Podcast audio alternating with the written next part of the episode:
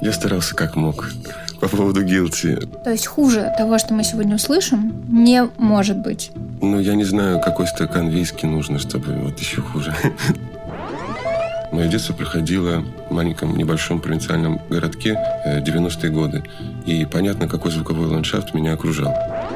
И эти 18-летние волосатики, которые, не знаю, какое музыкальное образование, ну что они выдают, э, смотришь иногда и не веришь своим глазам. Есть поучиться чему любому консерваторщику. Почему композиция такая короткая?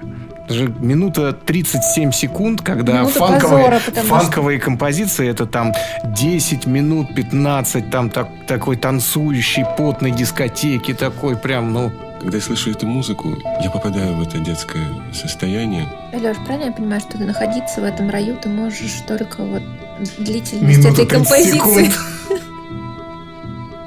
Sound Up. Explore the music landscape. Фестиваль новой музыки Sound Up при поддержке Unicredit Private Banking и Visa представляет – Меня зовут Евгения Лосарь, я куратор фестиваля новой музыки Sound Up. Это серия подкастов Guilty Pleasures. Разговор о музыке, в любви которой не принято признаваться. Героем этого разговора мы пригласили стать Алексея Ретинского, композитора, о котором Теодор Курентис говорит, что он пишет музыку, как если бы ее никто и никогда не должен был услышать.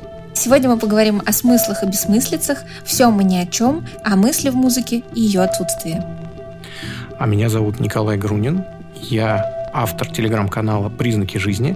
И сегодня мы обсудим с Алексеем Ретинским о том, как группы Short Paris и King Crimson помогают ему разрушить историю музыки и создать ее заново. Меня зовут Алексей Ретинский. Я композитор. Композитор, наверное, в том смысле, что я сочетаю звуки в какую-то композицию. Это для меня является э, одним из самых важных факторов того, чем я занимаюсь, чтобы звуки, сочетаясь в эту композицию, производили над временем и пространством какое-то действие, и в этом пространстве и времени э, происходила какая-то магия, какой-то сальто мортали в другое пространство. Поэтому можно назвать меня, наверное, композитором. А уж каким, я не знаю, не мне судить. Можно магом еще назвать, видимо. Ну, знаете, да, э, надо сказать, что, несмотря на то, что я занимаюсь этим уже долго, но не отпускает меня вот эта мысль о том, что, конечно, музыка — это какая-то магия удивительная. То есть ты уже познал оборотную сторону. Знаете, как на вышивку смотришь, потом переворачиваешь картинку и видишь, как она там сделана. И ты много из этого уже познал, на каких шестеренках что вращается, как функционирует. Но это не лишает тебя все равно магического ощущения от столкновения с чудесами, которые происходят вообще в искусстве и музыке в частности. Я думаю, что любое крупное свершение музыки, оно, в принципе, связано с каким-то актом медиума. Да? То есть иначе зачем всем заниматься, если наш тривиальный повседневный опыт, он мало требует, э, он и так явлен. Интересно как бы вот другую сторону, другую перспективу обнаружить, а потом еще реализовать, что еще сложнее.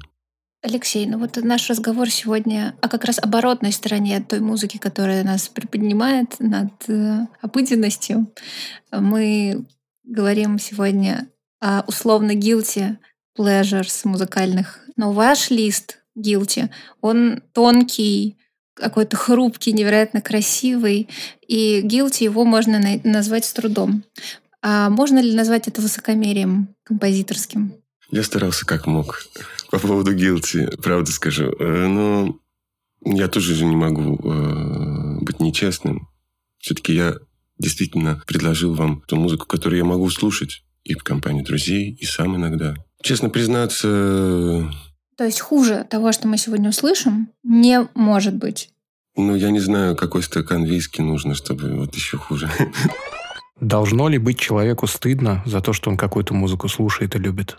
Вообще нет. Э, то есть я лишен совершенно э, какого-либо снобизма академического, консерваторского. В этом смысле рефлексия по поводу стыдно, не стыдно.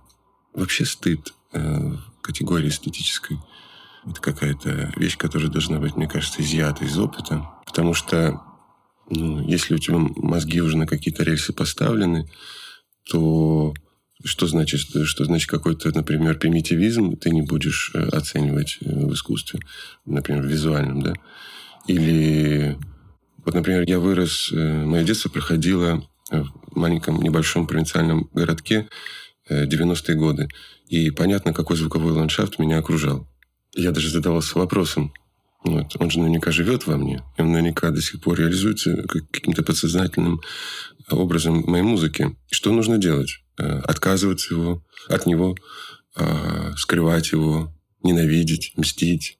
Нет, нужно просто смириться с этим и песок переплавлять стекло. А вот мстить, э, мстить звуковому ландшафту, заложенному в детстве, вот это интересно. А у меня был такой опыт. А, расскажите. Вот, я написал музыку для спектакля «Норма» с Максимом Диденко. И я как бы перезагрузил всю историю вот этого вот э, Мелуса, и 90-х в том числе, от Аллы Борисовны до там и Гангнам Стайл есть песня, и какие-то еще хитовые Джо Дассен.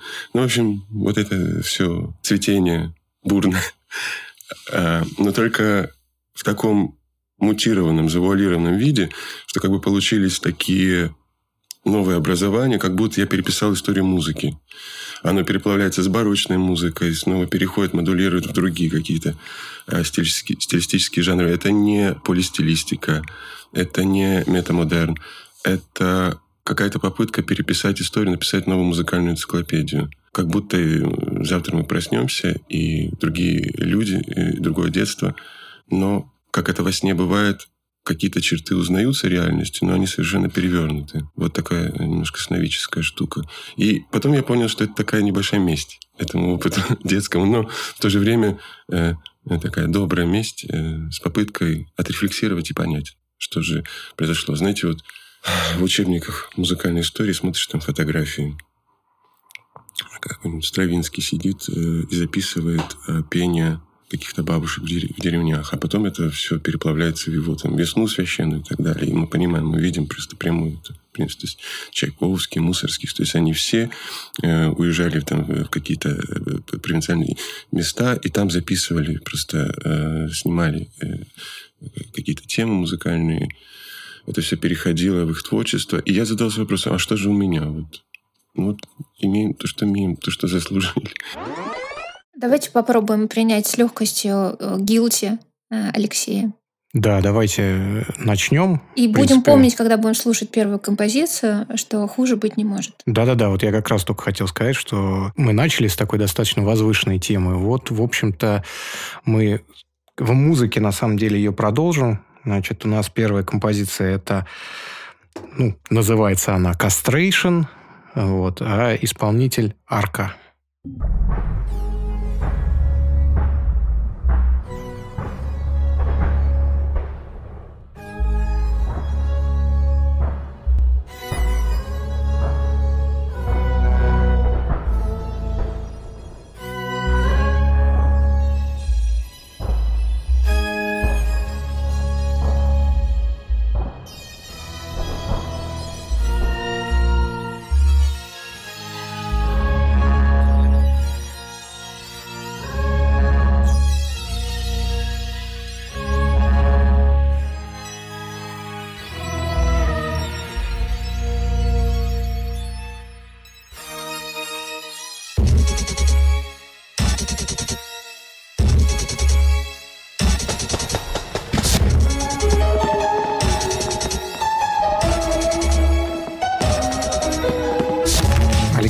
Расскажите же нам, почему это guilty?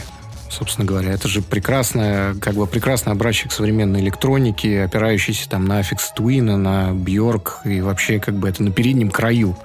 Ну, знаете, почему это guilty для меня лично, да? Потому что после определенного электроакустического опыта, там, э, анализа каких-нибудь э, вещей, я не знаю, Люка Феррари, э, Ксенакиса, современных разных там потрясающих электрончиков. Все-таки это, конечно, небольшое упрощение. Но арка очень интересно э, все-таки работает с, с ритмической структурой. И вообще много, много из того, что я сегодня вот показываю, оно скорее для меня является интерес не исключительно музыкальный, а вот перформативно, визуально, музыкальный, общий. Ярко в том числе мне показался очень ярким артистом. Вернее, это она даже получается. Арка. Я столкнулся с ней на проекте DAO в Париже, где я также там давал несколько электронных концертов. И там был приинтереснейший, кстати, концерт, где Леонид Федоров с Аркой выступил. А вот. Сложно ну, себе представить да. двух наиболее отдаленных друг от друга музыкантов. А вот оказалось, ну, оказалось для меня тогда, что Леонид очень широких взглядов и постоянно, так сказать, принюхивается к последним, последним самым юным росткам э, очень разных жанров. Это очень приятное качество. А, и Арка не столько, сколько, понимаете, вот музыкальный артист, хотя и в этом смысле у него очень точное мышление и своя даже музыкальная палитра, а то, как он э, себя репрезентует и как-то смещает вообще такой дикую, ди, ди, какая-то дичь э, дикая. Ну, смотришь на него, как он себя ведет, и он просто выходит за все, он, он, он как бы раздвигает эти этические рамки, в которых мы существуем. В той же степени я, конечно, могу и Twin слушать с радостью, но это тоже не guilty нисколько. Просто меня в этом скорее влечет какая-то низовая денисийская, такая племенная, темная, темное пространство. Но я там долго тоже не могу находиться. Как-то оно тебя разрушает. Я вообще не знаю, как люди там долго вот живут, такую музыку пишут. Но, но зато они там, но за, зато они в этом честны. И вот Арка, мне кажется, очень честен в том, что он делает. А вы слышали анекдот, ну, вернее, на самом деле реальную историю, просто звучащую как анекдот про переписку Штокгаузена и Аффикса Твина.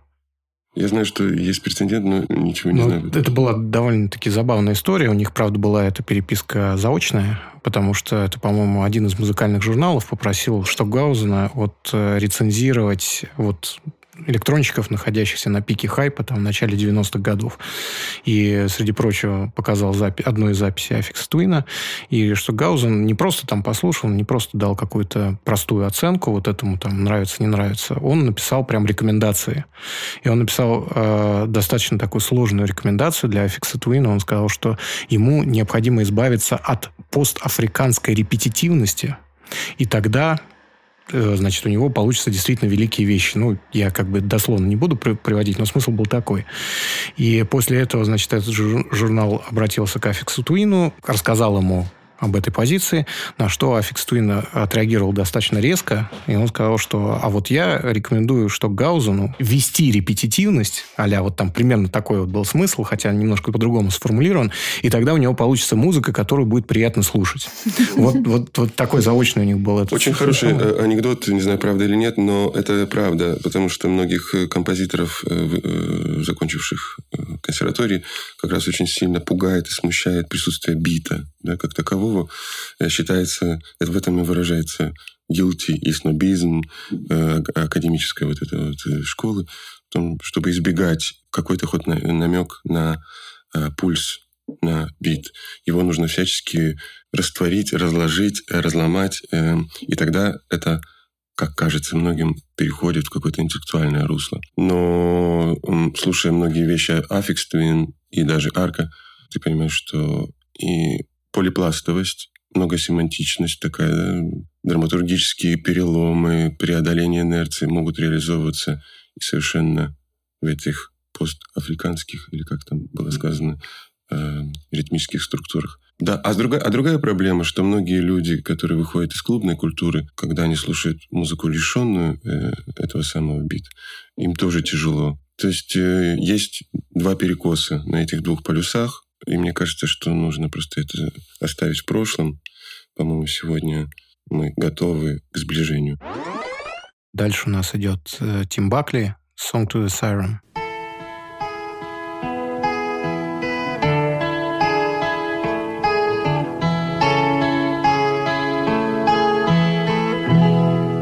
Long afloat on shipless oceans. I did all my best to smile till your singing eyes and fingers drew me loving to your isle, and you sang,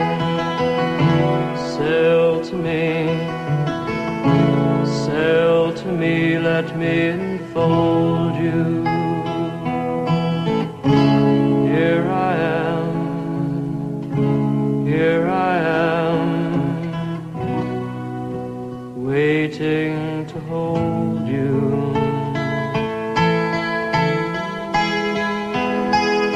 Почему, например, вот эта версия, а не более, на мой взгляд, известная версия от э, участников как тот Винс и соответственно, под э, псевдонимом This Mortal Coil? Но мне ближе еще одна версия, она видео в YouTube есть, э, где он просто выходит с гитарой и поет на камеру. А, ну, я люблю очень камерные в данном случае, когда речь идет о подобного рода балладах. Просто голос и гитара — это предельно хорошо. Это, конечно, никакой опять не гилти, потому что э, я просто скорее показал музыку, которая вышла э, не из-под композиторского пера, а просто вот песенная. Да? Причем у, у Бакли у него есть и другие переходы в роковые какие-то, да, более экспериментальные вещи. А это вот такая вот э, баллада с элементами э, вот, э, англосаксонского э, фолка. Просто многие вещи, которые я сегодня хотел показать, они как раз возвращают э, истинность голоса и, и честного жеста, которая во многом академическая культура потеряла, потому что вокалист очень часто даже замечательные вокалисты выходят на сцену, и такое впечатление, что они сейчас готовятся поднять какую-то штангу. У них за, за их плечами множество мастер-классов консерватории образованность. И вот я чувствую, как они работают диафрагмой, а здесь легкими, и у них поставленный голос, как они обогащают его обертонами. И все это очень смущает, потому что э, за всем этим может потеряться заложенная композитором первоначальная, базисная вот эмоция, очень чистая иногда. Это может быть эмоция потери, любви, какой-то искренности, да. И мы очень часто это теряем. Это называется такая процесс секуляризации, да, академизации, когда люди теряют э, эту, эту связь с первоначальным ритуалом, с первоначальным обрядом, и все потом превращается в какие-то бессмысленные действия. А где проходит этот вот раздел между искусством буржуазным, альтернативным, искусством чистым? Как понять? У вас в списке настоящего андеграунда тоже нет если честно сказать. А весь андеграунд у меня просто он в том, что я занимаюсь, и то, что я слушаю, и то, что я не могу называть гилти. Поэтому э, для меня гилти... Это буржуазный андеграунд. Да, поэтому э, вот это интересный вопрос. Э, это уже э, про, про буржуазность, понимаете? Послевоенное время и Теодор Адорно, и многие вот как раз музыкальные теоретики и философы, они поднимали вопрос о буржуазности, и как раз очень остро с ней боролись, и вся там и Штокхаузен, и, и, и Ноно, кто-то из коммунистических убеждений, кто-то из э, просто как, какой-то философской подоплеки. Но мы видим, что это никуда э, не делось, и людям хочется прийти в оперный театр, сесть на бархатный стул, э, в перерыве выпить э, бокал просеко. Эти ритуалы погружают тебя в другой... Ну, вот, есть повседневность, а тут ты приходишь в мир сказки. Мир сказки. Она нужна. И очень радостно, что сегодня многие режиссеры э, оперные, театральные, они как раз пытаются эту сказку полностью разрушить, чтобы на ее пепле выросло что-то другое, совершенно новое. Я отказываюсь э, отрекаться от сказок. Да, ну вот, понимаете, вот... Э, вот, вот И бокал Получается, да. Просто когда... Бархат тоже очень прикольный. У меня же тоже есть, у меня же тоже есть какая-то профдеформация. Профдеформация. Когда ты очень долго вот это все слушаешь, и, и, и вот, вот такой посыл певческий или инструментальный, или вот эта вся опера, ну, ты все больше и больше ждешь от музыки только музыку, а не всего аурального, того, что есть вокруг нее вот ждешь этого. Хотя, видите, арка меня заинтересовала как раз и вне музыкальным Да, аспектом. вначале вы говорили как раз-таки о том, что аура и магия складывается. Да, но там музыки. она совершенно вот интересная и, и в другую сторону. Потом однажды ты проходишь в переходе, и какой-то мальчик с гитарой кажется тебе более истинным, чем все то, с чем ты так часто сталкиваешься. Вот что может произойти. Поэтому я вам показал Тима Бакли как голос какой-то правды. И в этом есть обнажение, какая-то нагота. Давайте послушаем следующий трек и подумаем, может быть, э, там столкнемся с чем-то тоже правдивым. Ну, мы идем, как бы, на мой взгляд, от одного как бы возвышенного... к другой. Да, да, да, да, к другой похожей истории. Значит, у нас дальше Джеймс Блейк. Вот. Давайте сначала послушаем, потом обсудим. let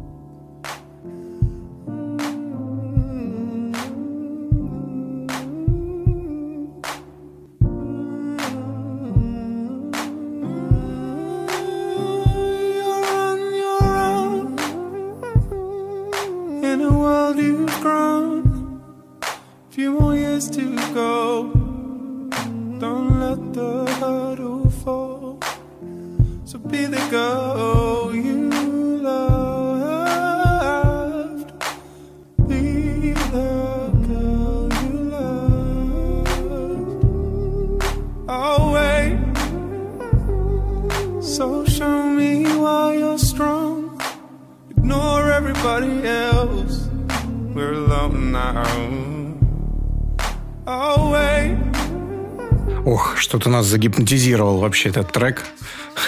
Э, Я, на самом деле, пока мы его слушали, поняла, почему с точки зрения буржуазного сознания эта красота может читаться гилти.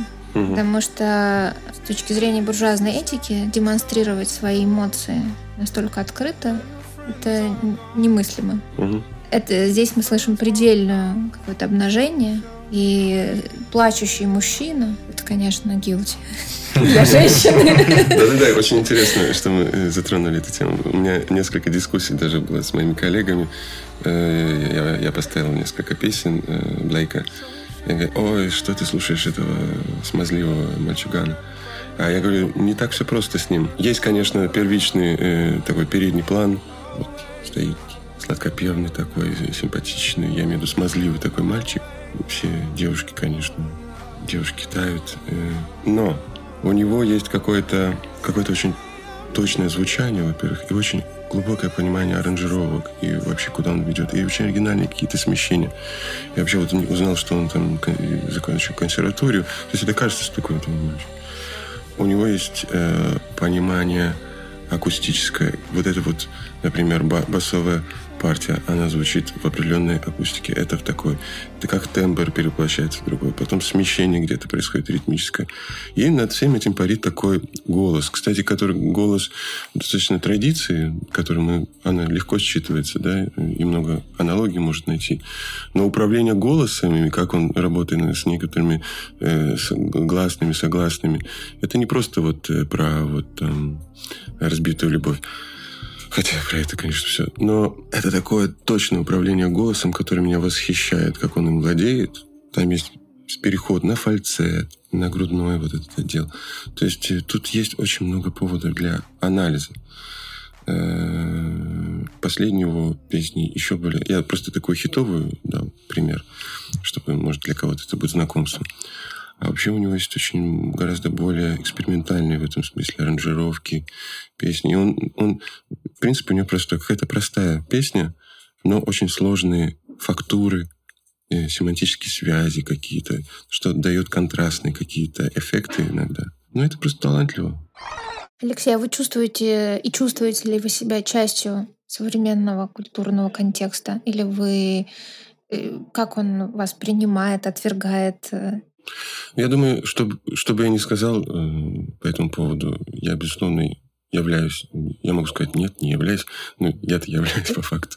Все мы являемся какой-либо частью в этом большом муравейнике и выполняем какую-то, видимо, какую-то свою миссию. А вы этот культурный контекст масштабируете в рамках страны, мира, нескольких стран, музыкального мира? Попробуйте определить, пожалуйста. Но тут же можно впасть, э, впасть э, в ситуацию сороконожки, которая задумалась над тем, как она ходит, и не сделала после этого ни шагу. Но я думаю, что исходя из моей такой, исходя из моего кочевнического прошлого, мне скорее свойствен некоторый космополитизм. То есть э, мне не очень свойственно в каком-то одном месте прорастать корнево и там из этой одной точки как-то вот плести вот это вот э, культурное поле. Скорее, благотворно на мою музыку вли- влияет путешествие. Этим все просто объясняется. Это не означает, что я стремлюсь к этому космополитизму. Ну, это просто так сложилось. Как уж меня там воспринимают, но это, правда, не мое дело, э, как размышлять на эту тему. Но я, я вижу, что э, у меня есть ряд концертов в Европе, заказов, э, проектов, инсталляций, перформансов, теа- театральных там, оркестровых сочинений в России. Э, Сейчас у меня не очень хорошо здесь, потому что потрясающие совершенно коммуникации с лучшими музыкантами мира в Петербурге, Москве и иногда еще в других городах. Вообще, мне кажется, что в России сейчас все как-то очень интересно.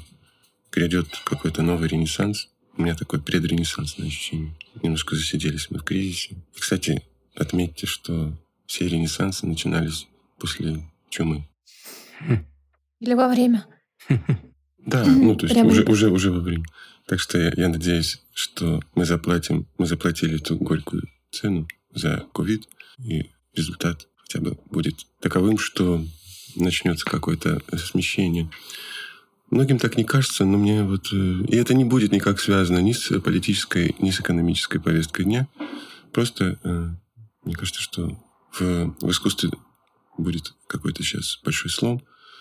Я надеюсь, что свою, свою маленькую лепту, по крайней мере, хотел бы там в это, до этого времени дожить. Это будет новый ренессанс, потому что нам, нам известно, что ренессанс обычно тесно связан с, с политикой и финансовым благосостоянием развития тех стран, где он проходил. Будет интересно, если в нашем случае это не будет связано никак. После вот этой темы стоило бы послушать Шорт Парис.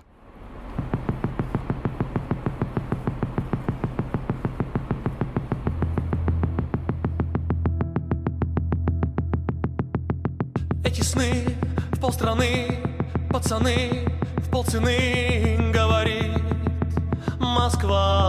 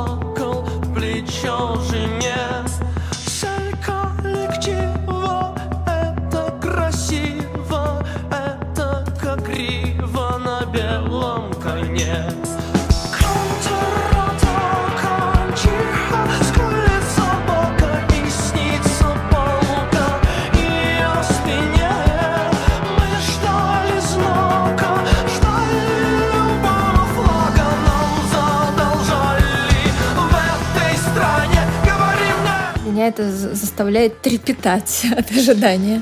А за что любишь их ты? Что у вас общего? Что связывает? Расскажи, пожалуйста.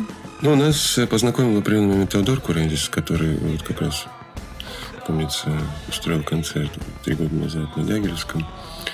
Э, там я услышал впервые эту группу. А потом, когда я э, заходил в свою резиденцию, Дом радио, э, Коля пришел на концерте, Теодор нас познакомил.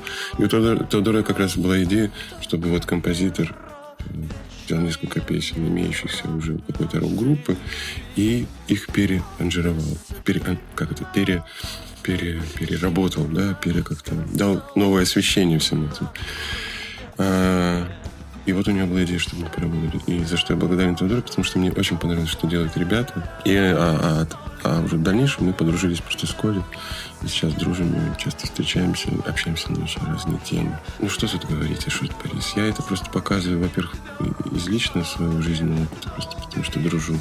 Но и очень важно, что у Коли есть очень глубокое философское понимание того, что он хочет сказать. Часто это как раз политика, социология. Я думаю, что во многом неизбежность козла отпущения и жертвы на алтаре социальных процессов, неизбежность войны, осознание войны, осознание человеческой агрессии и как результат максимальная война.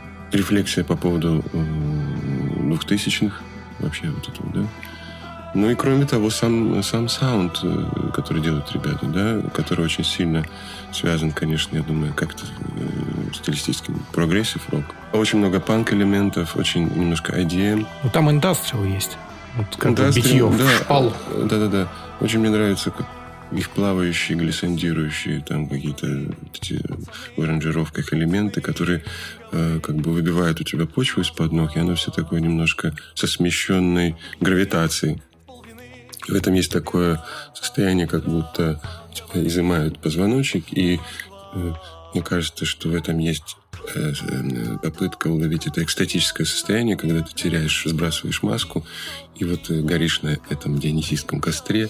Все, и, и, и вот мне кажется, что это полуосознанная или осознанная сфера, да, стремится команда Шутполис предъявить нам сегодня новый тип африканского экстаза, раз уж мы говорили сегодня об Африке. Но через э, осознание вот этого всеобщего бессознательного, социального. Люди, выходящие на демонстрацию, например, полагают, что ее, что можно решить что-то со злом, да, можно вправить вывихнутый сустав.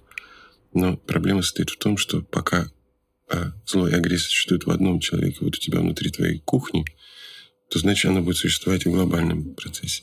И вот эта экстраполяция от, от, от частного к общему, она как-то очень хорошо, мне кажется, осознается в этом месседже, который идет в том числе от Шарпарис. А если чисто музыкально говорить, вот вам не кажется, что они немножко, ну... Кажется. Примитивны. А, примитивны? Да. Нет, мне кажется другое. Мне кажется, что немного немножко засиделись на одной э, ступени сейчас достигнутого уже, я так полагаю, 3-4 года назад, и надо что-то кардинально вот, поменять. И мне не кажется это примитивным, потому что уж очень, уж очень, э, уж очень интересные аранжировки, как я уже сказал, со смещением, э, с такими э, как бы разломами, непопадениями. И и очень интересный вокал у Коли. Ну и тексты. И опять-таки, конечно, оценивать это нельзя исключительно музыкально. Это вот все вместе. Поэтому на каждую песню там существует клип. И э, если вы, конечно, наверняка были на концертах, это скорее, скорее не музыкальный концерт. Они так и позиционируют себя как перформативный акт. И мне это очень нравится же. Потому что исключительно музыкально, согласен, это вот, может быть, иногда простовато но оно и, не, и таки, таковым и не является. Последний у меня вопрос, потому что у нас еще две композиции, которые мы хотели обсудить касательно Шорт Парис. А, они как мне кажется, немного выбиваются из этого ряда, который мы сегодня слушали. Именно за счет того, что у них, ну вот, что далеко ходить, вы когда говорили, говорит Москва, вот вы показали вот этот жест, который, mm который напрямую отсылает к, в общем, к клипу, mm не к песне. Да, то есть, как бы... А, и у них, как мне кажется, визуальная составляющая, она, в общем, сильнее, чем музыкальная. Их вообще можно назвать, в общем-то, музыкантами? Или они скорее перформансисты, вот скорее что-то такое, вот ну, общее, да, глобальное? Да, э, э, это вот синкретизм, э, каких-то множественный синкретизм. Мы видим и, и физическую пластику, да, а музыкальный аспект и визуальный. Причем не только визуальный, а он как бы, так как я не знаком с другими ребятами, но вот общаясь с Колей, мы понимаем, что у него образование искусствоведческое – и он работает с уже давно укоренившимся подсознании зрителей, э, с иконографией, символами, с жестами, которые не всегда осознанно считываются, но они у тебя на периферии твоего сознания, безусловно, существуют. Перейдем от такой визуально-перформативной группы к группе, которая, как мне кажется, чисто визуально никогда не была, визуальность не была их сильной стороной, а вот, собственно говоря, музыкальность всегда была на высоте. Это King Crimson. Значит, композиция из их, э, кстати, не самого любимого поклонниками периода, да, когда они вдруг заиграли что-то такое близкое можно сказать, к поп-музыке в их понимании. Вот, давайте послушаем. А, обсудим. можно я не, да. небольшую преамбулу? Я просто, э, почему, опять-таки, хотел показать King Crimson. Э, у меня есть действительно guilty. Я очень часто... Это guilty, опять-таки. Я восхищен вот этим арт-роком э, вообще 70-х, 80-х. И я очень много чему научился. Я обожаю слушать некоторые, несколько альбомов группы Yes. Close to the Edge для меня это вообще может быть вершина того, что можно назвать роком. И вообще э, то, что произошло с роком и его русском э, развитии, это какой-то процесс постепенного упрощения для меня. Потому что то, что делали King Crimson, э, Yes и Deep Purple и многие-многие другие группы, это симфоническое мышление. Не в смысле симфонического звучания, а по сложности, сочетаемости, по траектории э, движения э, на очень длинных, удаленных друг от друга музыкальных каких-то точках, э, по мотивному развитию, э, по совершенно экспериментальным ритмическим э, каким-то переводам и сломам.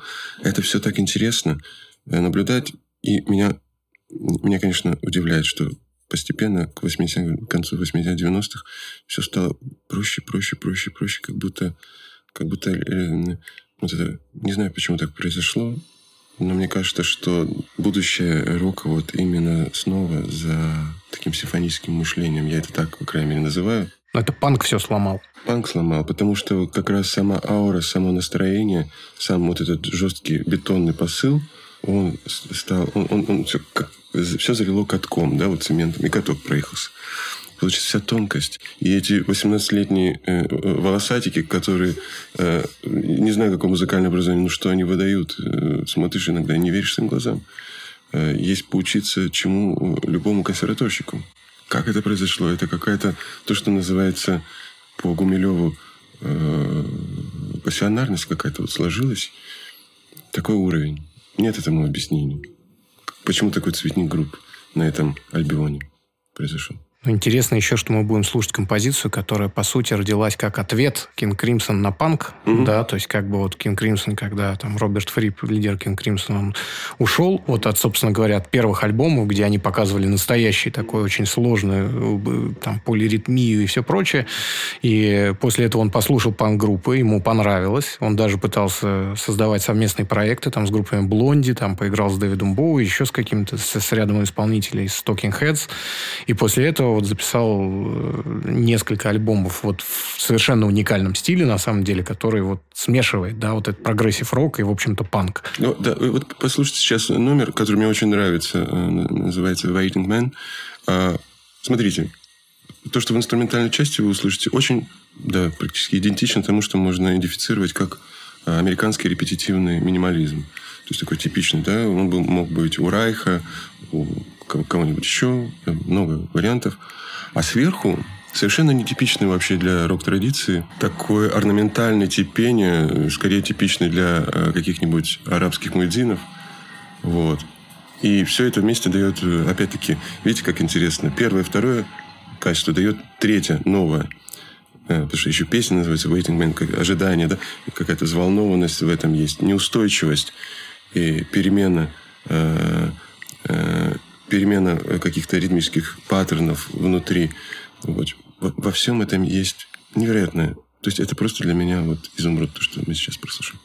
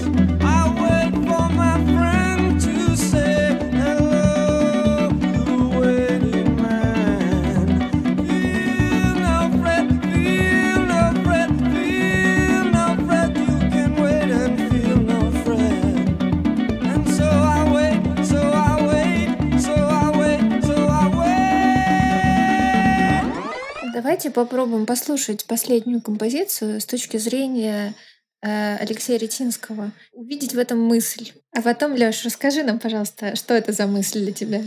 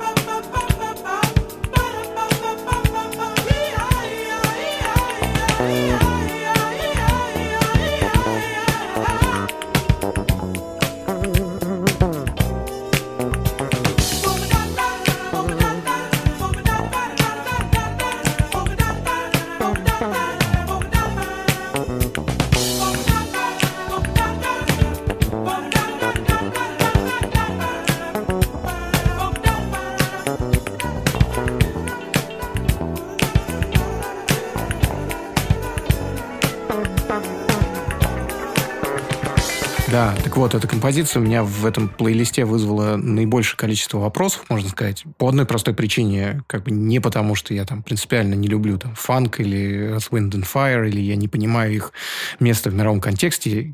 Почему композиция такая короткая? Даже минута 37 секунд, когда Минута фанковые, позора, потому что- фанковые композиции это там 10 минут, 15, там так, такой танцующий, потной дискотеки, такой прям, ну, А я просто люблю конкретно эту вещь. Она называется там как-то интро, поэтому а, она такая короткая по себе и есть. Но ее, ее, кстати, можно сделать э, на час, мне кажется. Просто продублировать, чтобы она лупом крутилась теплой. Ну, э, у меня нет ответа точно, почему я показал это, но а, знаете, когда я слушаю подобную музыку, и вообще музыку, кстати, э, э, этой команды «Земля, ветер, огонь», я как бы попадаю в детство человечества. Такой совершенно незамутненный, не обремененный чрезмерной интеллектуальностью посыл какого-то, знаете, я не хочу думать, я, я не хочу учиться, не хочу думать, я хочу просто лежать на пляже и э, опустить ножки в водичку, плюхать там водичкой, а потом с друзьями э, пойти в лесочек погулять. Ну вот, знаете, я недавно у Бибихина прочитал, что в э, дневниковых записях, что навсегда потеряно то, что было в детстве, когда ты смотришь на вещи и видишь их таковыми, какие, какие они есть, и не налагаешь на них свое стремление, как их использовать, для чего они. И потом очень быстро анализируя мир и пытаясь его вот вспахать, ты наделяешь, как в этом самом парадизе, мир именами. И потом твой, э, твое сознание уже навеки порабощено вот этим утилитарным восприятием мира.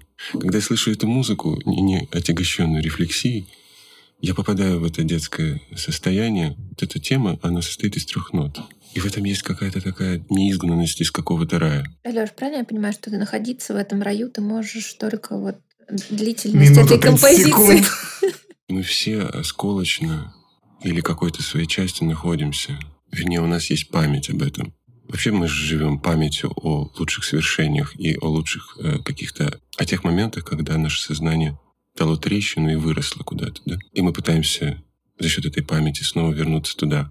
Получается так, что можно помнить даже десятилетия какой-то вот этот акт и стремиться по вектору туда.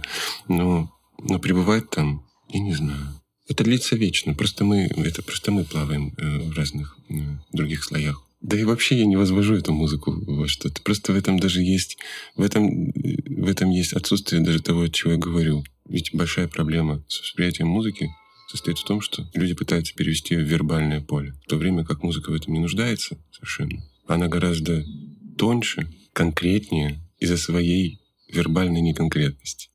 Сегодня мы прослушали Guilty List от мыслителя Алексея Ретинского по совместительству композитора. Спасибо. Спасибо, Спасибо, вам Леш. за эту Спасибо. беседу. Это был подкаст Sound Up Guilty Pleasures. Не переставайте влюбляться в новое, думать и не стесняйтесь того, что любите. Подкаст записан при поддержке Unicredit Private Banking и Visa. АО «Юникредит Банк». Генеральная лицензия номер один Банка России. Полная информация о банке на www.unicreditbank.ru. 16+.